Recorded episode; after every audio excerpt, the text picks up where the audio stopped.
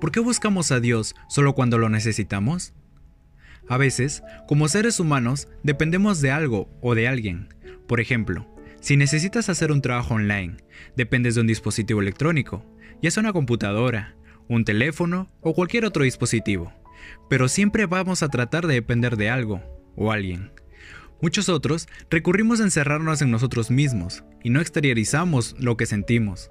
Otras veces buscamos a Dios solo cuando estamos en dificultades, en problemas o porque queremos que Él nos ayude. En ocasiones, al no ver respuesta de lo cual le hemos pedido a Dios, pensamos que Él no nos hace caso, cuando la realidad es que nosotros como seres humanos no le dedicamos el tiempo suficiente a Dios y solo nos enfocamos en pedir y pedir, mas no nos preocupamos por hacer su voluntad, por agradarle o por cumplir sus mandamientos.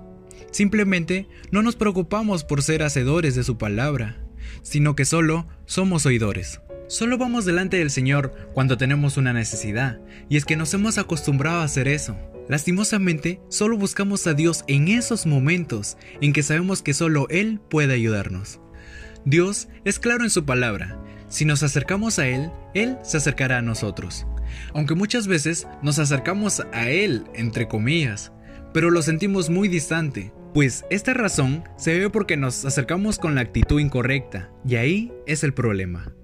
Y esto nos hace pensar, ¿cómo acercarme a Dios?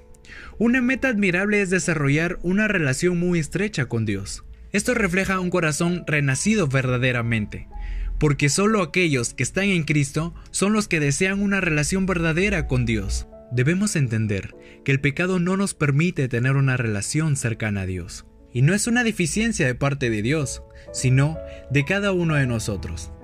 El pecado que cometemos sigue siendo un obstáculo para la comunión plena y completa con Dios. Hoy quiero darte 5 tips para que estés más cerca de Jesús. Primero, Hazlo de corazón, que tu cercanía verdaderamente lo sientas. Segundo, hazlo voluntariamente, sin que nadie te exija. Tercero, acércate confiando en Él. No hay nada imposible para Dios. Cuarto, tienes que estar dispuesto o dispuesta a escuchar. Él nos habla de tantas maneras. Una de ellas es la Biblia. Quinto y último, acepta la voluntad de Dios. No te niegues, además, Él tiene la respuesta correcta para ti. Debemos acercarnos a Dios con el corazón alegre, en otras palabras, con el anhelo de conocerlo y recibirlo en nuestras vidas. En esta semana, te invito a meditar en Salmos 145, 18. El Señor está cerca de todos los que le invocan, de todos aquellos que lo invocan en verdad. Soy Fabio y para mí fue una alegría acompañarte en esta nota de voz. Espero que lo que hayamos podido aprender sirva de mucho para tu vida. Que el Señor te bendiga.